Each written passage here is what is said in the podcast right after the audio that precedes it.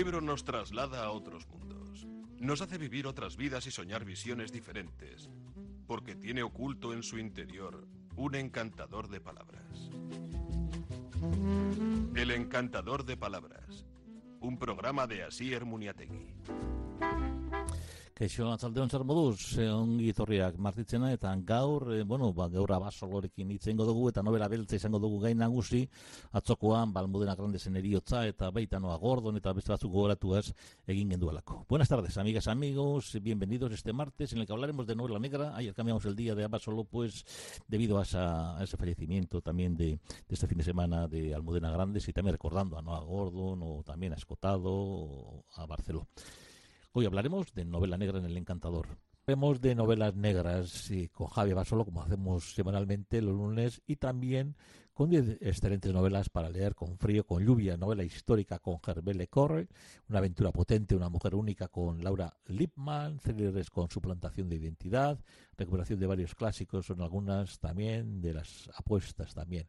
Vamos con estos libros también, que llega el gran temporal de otoño-invierno, como dicen, y bueno, pues nos metemos en ese, en ese temporal. Eh, bueno, pues novela histórica también, Mujeres irredentas. Eh, empezamos con una muerte al tópico. Piel quemada, Laura Lipman, publicado en Salamandra Negra, Salamandra, mmm, Salamandra Black, eh, y nos trae la buena selección de la colección negra de Salamandra, una mujer que, nos, que no sabemos por qué no estaba antes tan, tan bien, ¿verdad? Eh, en los editores. Lipman es una autora multipremiada, pero sobre todo es una escritora capaz de crear una novela que se lee de una sentada sin grandes giros ni dosis de acción. ¿Cómo se hace eso? Pues escribiendo muy bien, con una impecable dosificación de la información que el lector tiene de cada personaje en cada momento y de la que los personajes tienen unos de otros. Y de nuevo, ¿cómo se hace eso? Pues tratándolo con respeto, cuidando, como no, eh, toda la información y cuidando cada una de sus capas antes de ir quitándolas quizás, como la cebolla. El argumento de esta novela es que Polly deja a su marido y a su hija durante unas vacaciones en la playa para reiniciar su vida en un pueblo perdido. Este es el punto de partida de un libro que, sin pretender mucho, lo tiene de todo. Pero es novela negra, pues claro. Polly no desencadena nada con su vida porque todo había empezado antes. Algo que el lector no tarda en percibir. Estafas, detectives, incendios provocados, un dinero quizás escondido por ahí, muertes sospechosas, engaños, malos tratos. Hay que seguir a Polly en su búsqueda de algo verdadero. Hay que creer en ella. Al final da, en cierto modo, una respuesta a todo esto. Lo mejor, leerlo.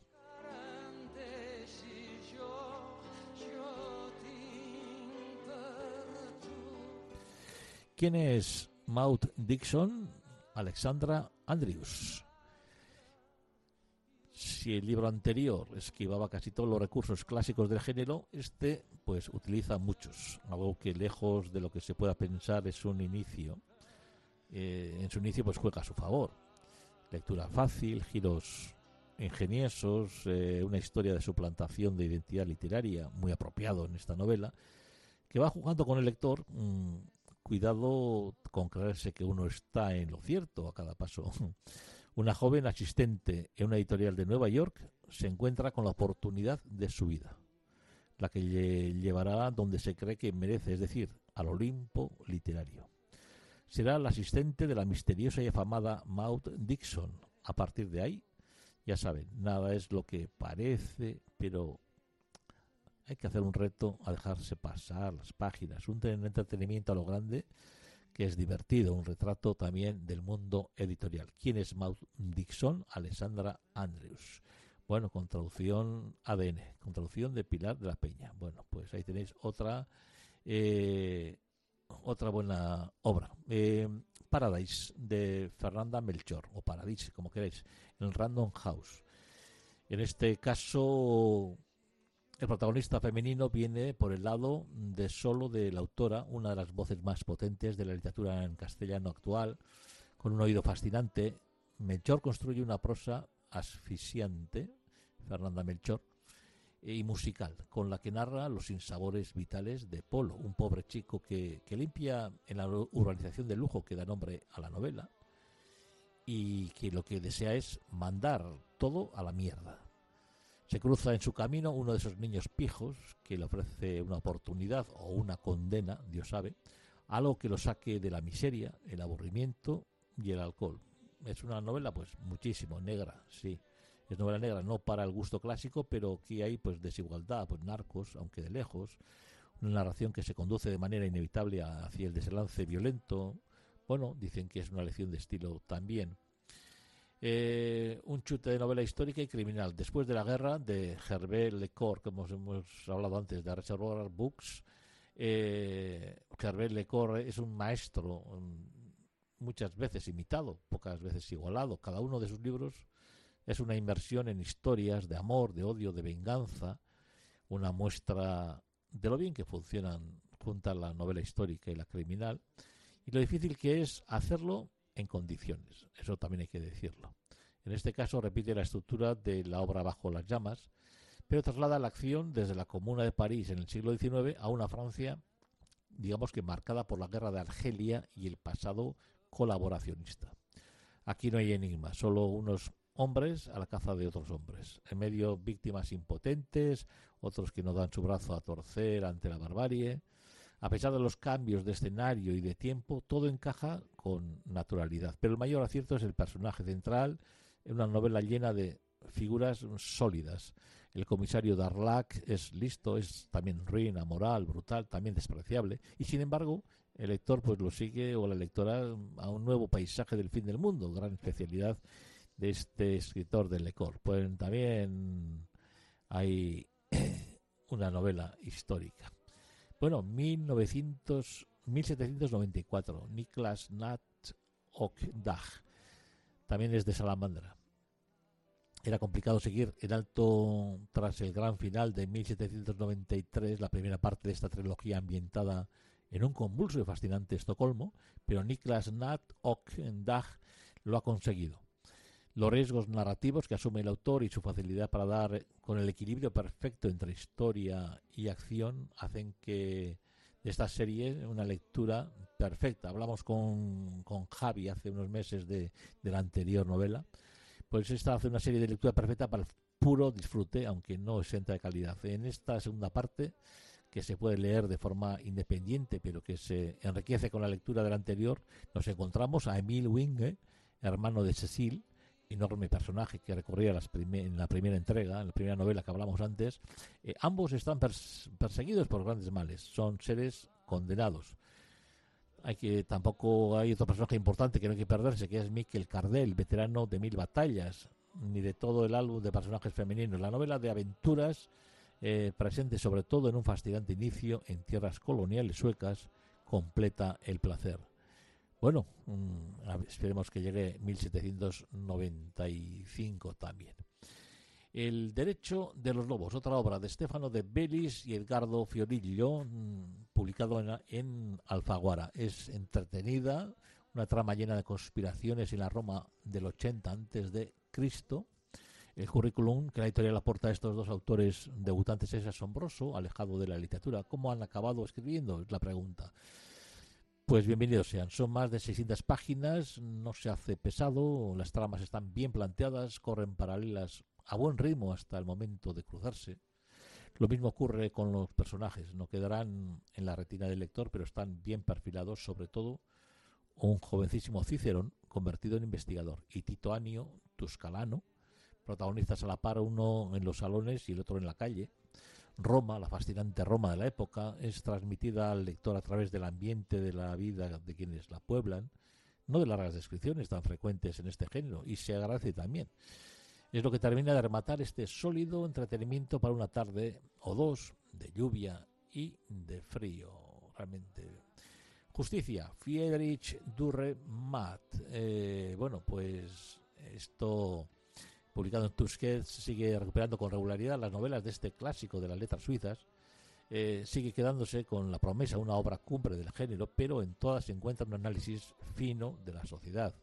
Cierto sarcasmo, personajes que sacan los colores, colores al lector bien pensante. En esta ocasión, un abogado en horas bajas acepta un caso imposible, demostrar que un famoso político que ha matado de un tiro a otro notable ciudadano en medio de un restaurante atestado de gente no es el asesino. Un punto de partida disparatado, encima el condenado no tiene motivo alguno para tal acto, sirve para el habitual despliegue de Durremat, del que podemos seguir disfrutando gracias al empeño de Tusquets y con la ayuda de su centenario.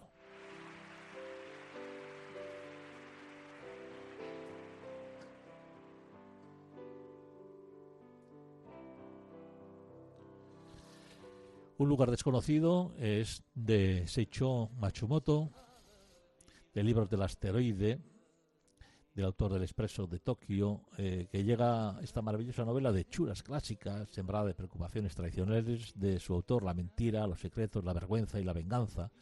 En este caso recurre a un detective improvisado, Chuneo Asai, un hombre de negocios que no entiende cómo su mujer ha muerto en un barrio en el que se supone que nunca había pisado, un lugar lleno de hoteles de citas, bueno, pues ahí está.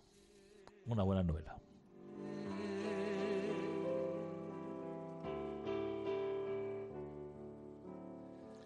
Y vámonos ya con nuestro querido amigo Javier Abasolo aquí en El Encantador de Palabras.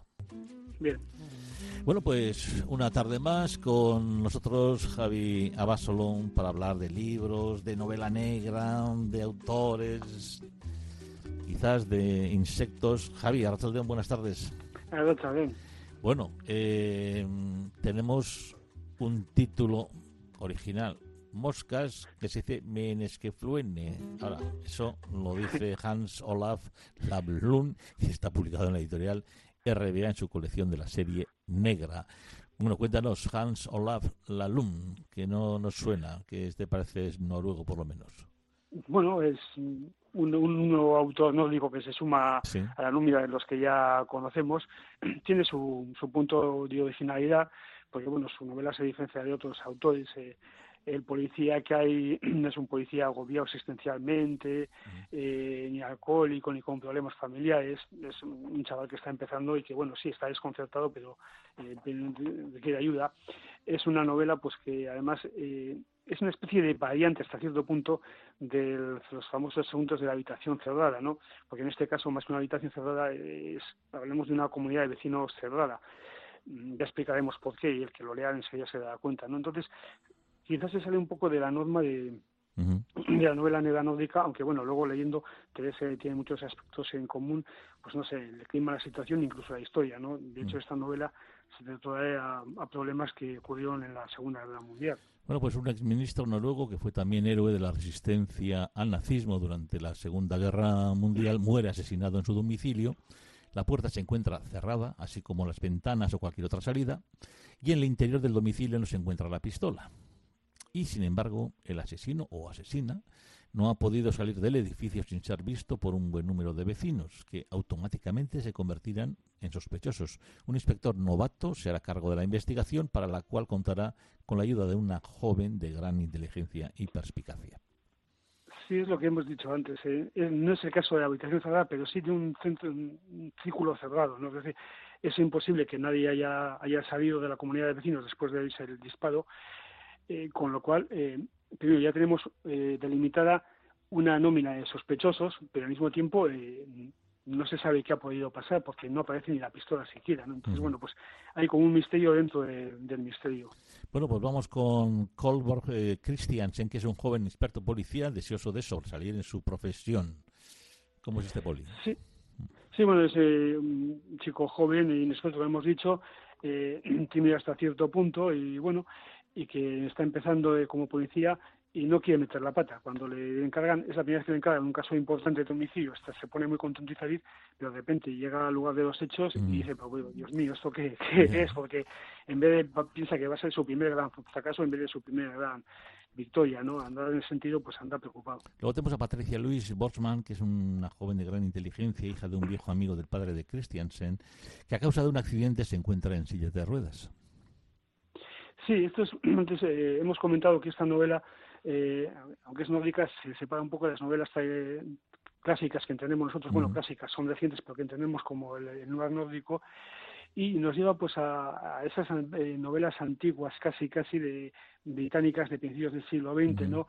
en que alguien desde su casa con los datos que le aportaban y con su gran inteligencia pues conseguía averiguar qué había ocurrido no este es en este caso pues es una chica joven con un coeficiente intelectual pues eh, grandísimo y que no se no se puede mover está inmovilizada es eh, amiga de, del policía encargado del caso y este pues le va explicando lo que hay y ella va sacando sus deducciones incluso aconsejándole sus siguientes movimientos no es esos personajes eh, que al principio te cuesta pensar que pueden existir pero que una vez que están en la, novela pues que quedan juego. Tenemos también alguien que estuvo destinado en Noruega en la Segunda Guerra Mundial que es un diplomático norteamericano llamado Darrell Williams. Sí uno de los eh, inquilinos digamos. Entonces, este como eh, fue miembro de la embajada eh, de Estados Unidos y, en fin, y por sus características, eh, se piensa que no era un, diplomático al uso, un administrativo, sino alguien con otras funciones, pues entra en la categoría, si no es sospechoso, sí de que puede estar al tanto de cosas que, pasan, ¿no? Tenemos a alguien de origen judío, que es una estudiante sueca, que se llama Sara Sundqvist. Sí, es una chica joven, tímida, que apenas sale poco, y que en teoría no se entera de nada, en teoría. Pero luego se entera mucho. Bueno, un, joven matrimonio con un hijo pequeño que son Christian y Karen. Y bueno, pues él, un hombre que ha tenido que salir adelante con muchas dificultades por ser hijo de madre soltera y ella, ah, por otra parte, única heredera de un adinerado empresario. Sí, es una pareja, pues digamos que, bueno, eh, que al principio eh, parece que se iban bien, pero que lógicamente pues la procedencia incluso mm. social y económica y esta cultura de los dos pues se parece que, a, ojos externos por lo menos eh, que no encajaría no entonces bueno se sospecha que es una situación muy rara y que quizás pueda haber algo dentro de, de, su relación. Ten pues en cuenta que son todos sospechosos, con lo cual se va buscando siempre lo malo, no lo bueno. Ya, ya, ya. Tenemos, bueno, hemos tenido una estudiante de origen judío y ahora tenemos a Konrad Hansen, Jensen, que es un taxista marginado socialmente por haber sido miembro del partido nazi de Noruega. Sí, está, eh, hemos hablado antes de que el, asesinado fue un miembro de la resistencia en la época de la invasión nazi. Claro, cuando hablamos de la Segunda Guerra Mundial, siempre nos damos cuenta, siempre pensamos en la batalla de Inglaterra, en cómo eh, conquistaron Francia, la resistencia francesa, mm. etcétera, pero los países nórdicos también fueron ocupados y en esos países nórdicos, por sus características sociológicas, hubo mucha resistencia, pero también hubo mucho colaboracionismo colaboracionismo incluso ideológico. Este es un miembro del partido nazi y asesinado había sido miembro de la resistencia, ¿no? Con lo cual, ya de, principio parece que entre los dos amistad no puede haber. Si hay algo más, pues pues tenemos también otro vecino en silla de ruedas, se llama Andreas Gulstag, y este también, pues como Patricia, pues mm, tras un accidente está en silla de ruedas. Mm. Sí, eso hace que entre ellos dos, pues eh, aunque no se conozcan, porque aún no está recluido, pues haya cierta cierta química, ¿no? Mm. Y bueno, y es un hombre pues que está en silla de ruedas, pero que quiere ser activo e incluso pues intenta colaborar también en lo que es la investigación eh, aportando sus conocimientos y, sus datos. ¿no? Tenemos la esposa del conserje, Randy Hansen, que es el, el conserje del edificio, que en realidad es la que hace todo el trabajo, ya que su marido está enfermo y es alcohólico. Sí, aquí también hay una historia detrás, incluso una historia relacionada mm. pues, con los hechos del pasado que no vamos a desvelar, pero que, bueno, el, el conserje es el marido, pero quien lleva todo el tema es ella. Es la mujer que bueno que también como tiene que, estar en, hasta cierto punto pues al servicio de las necesidades de los de los inquilinos pues conoce mucho de sus vidas y mucho del trasfondo que hay entre en cada uno ¿no? bueno. en ese sentido para, para, para la policía.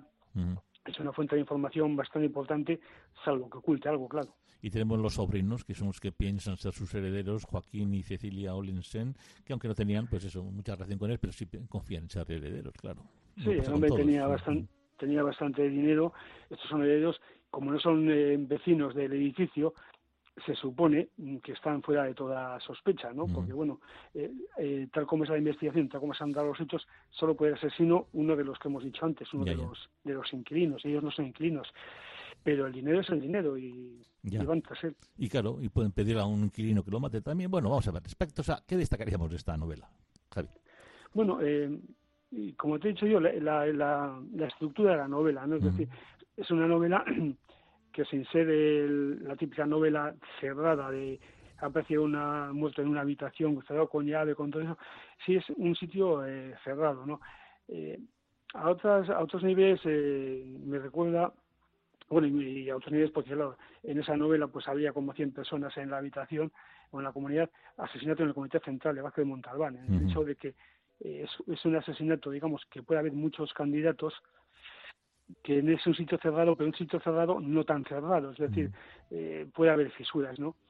Y bueno, y en ese sentido, pues es, una propuesta ingeniosa, incluso los personajes, y eh, ya te he dicho, el personaje de, de la chica esta joven que está en silla de ruedas y tiene mucha inteligencia, es un personaje quizás poco verosímil para lo que tiene que ser una novela negra, pero que va sentando en el juego porque, bueno, incluso todo aquello que, que esta eh, chica desde su silla de ruedas descubre es algo que quizás eh, podríamos haber descubierto cualquiera, es decir, no es una inteligencia preciosa que casi casi que por visiones esotéricas escuelas, sino, sino que analiza con fidelidad todo lo que le dice su amigo policía y en ese sentido pues tiene bastante bastante interés el proceso mental y cómo llega a, esas conclusiones, ¿no? Que no son forzadas y que lo ves y dices, bueno, pues hombre, es cierto, esta chica no se puede mover, pero con lo que le dicen, las conclusiones que llega parecen que son válidas. Bueno, eso es, y esa parte de la Segunda Guerra Mundial de Noruega, donde hubo resistentes, pero también colaboracionistas con el... sí, porque bueno, lo que estamos acostumbrados a la Segunda Guerra Mundial, pues hablamos, por desgracia, del holocausto judío que hay que hablar y seguir hablando, hablamos de la ocupación de Francia, de de Inglaterra y lo que sufrió, de la batalla de Dunkerque, y esos países como están ahí arriba, en los de Europa, pues alejados, pues casi nunca sabemos y sin embargo efectivamente pues también sufrieron el nazismo y sus autores también llegado el caso pues son capaces de, recoger lo que ha ocurrido. Bueno, y esta es la frase que has destacado. Hay muchas personas que alguna que otra vez han vivido algún trance tan complicado y doloroso que nunca lo han superado. Se convierten en moscas humanas y se pasan el resto de su existencia volando en círculos alrededor de lo sucedido, como las moscas que sobrevuelan un montón de basura. Bueno, esta es eh, la explicación, digamos, eh, del título, ¿no? y lo pronuncia la chica esta joven, la Patricia Luis Borman. Yo no sé si en los países nórdicos efectivamente esta expresión de moscas tendrá el sentido de la novela o es algo de, la propia novela. A mí al principio me sonaba como muy, muy extraño, pero bueno, visto esta frase dices, bueno, pues el título, pues quizás esté bien encajado. Pues es el título Moscas de Hans Olaf Lallum y está publicado en la editorial RBA Serie Negra. Javi, Gerard de Agur, es caricasco.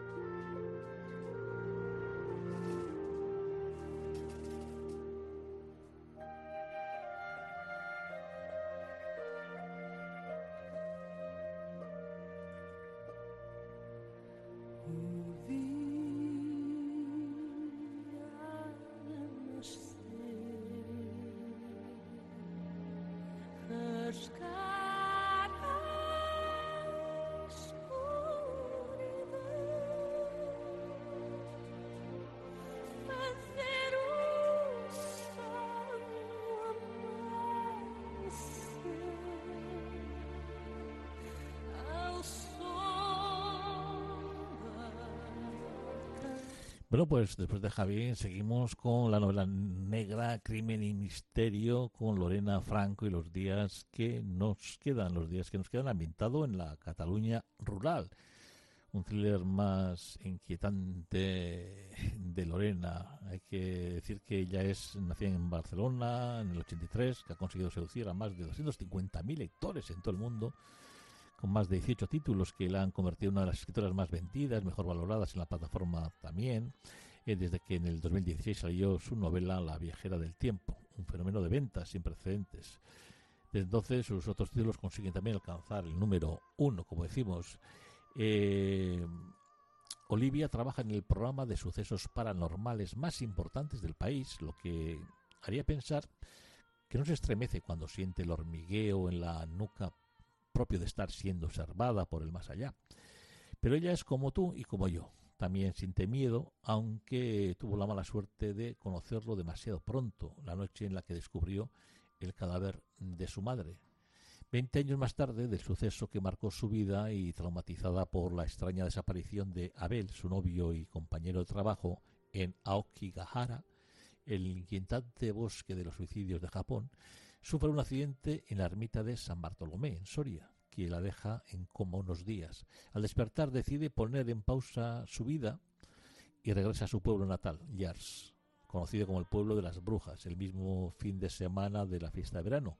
Mientras Olivia tiene que soportar la convivencia con su malcarada abuela, se reencontrará con amigos de su juventud y con su primer amor, Iván, convertido en un reconocido periodista, con quien indagará en el pasado de Yers y las causas reales que llevaron a su madre a un fatal destino. La verdad que puedes descubrir, removiendo el pasado puede llegar a ser más terrorífica que cualquier suceso paranormal.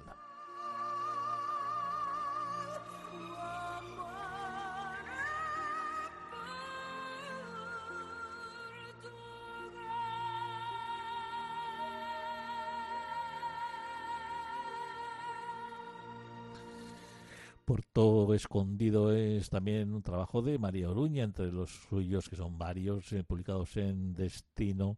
Eh, tenemos el Puerto Escondido de Oliver, un joven londinense con una peculiar situación familiar y una triste pérdida a sus espaldas, hereda una casona colonial, Villa Marina, a pie de playa en el pueblecito cántabro de Suances, aquí muy cerca.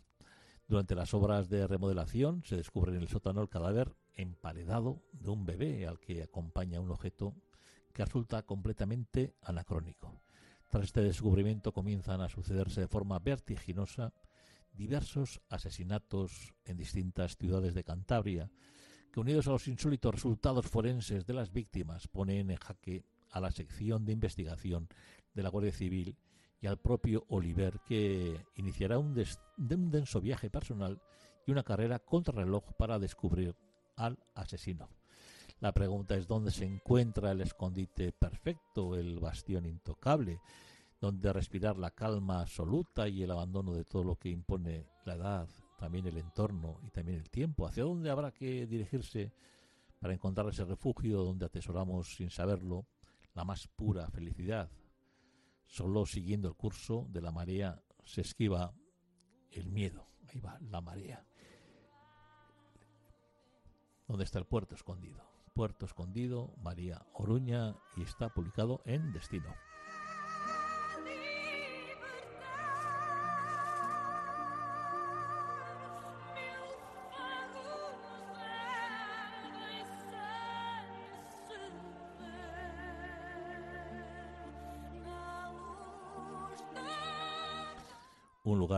Lugar donde eres el otro, mm, que donde de María Oruña, donde han transcurrido varios meses desde que Suances, ese pequeño pueblo a costa, fuera testigo de varios asesinatos que sacudieron a sus habitantes. Y cuando ya todo parecía haber vuelto a la normalidad, aparece el cadáver también de una joven en la mota de tres palacios, un recóndito lugar donde se encuentran las ruinas de una inusual construcción medieval. Lo más sorprendente del asunto no es que la joven vaya ataviada como una exquisita princesa del medievo, sino el objeto que porta entre sus manos y el extraordinario resultado forense de la autopsia. Cuando hasta los más escépticos comienzan a implantarse, a plantearse un imposible viaje en el tiempo, empiezan a suceder más asesinatos en la zona que parecen estar indisolublemente unidos a la muerte de la misteriosa dama medieval. Bueno, pues mientras Valentina Redondo y su equipo investigan los hechos a contrarreloj, Oliver Gordon, ayudado por su viejo amigo de la infancia, el músico Michael Blake, buscará sin descanso el paradero de su hermano Guillermo, desaparecido desde hace ya dos años, y descubrirá que la, verdadera, que la verdad se dibuja con contornos punzantes e inesperados. Seguimos desde Soances, un lugar a donde ir también. María Oruña. Bueno, pues ya nos vamos. Nuestro tiempo se ha acabado y la luna dice que por hoy, pues ya nuestros segundos llegan a su final. Bueno, lagunok, bagoaz, pizkanaka pizkanaka, eta bihar ere, mintxizango gaiatu ez, Juan Arnau filosofogaz, ibiliko gara, eta India aldera joan gora. Indiako filosofia, una mente diáfana. Juan Arnau, filosofia india, mañana. El encantador. Bihar arte, hasier minetekin aurra duzue. Aio, aio. Eusten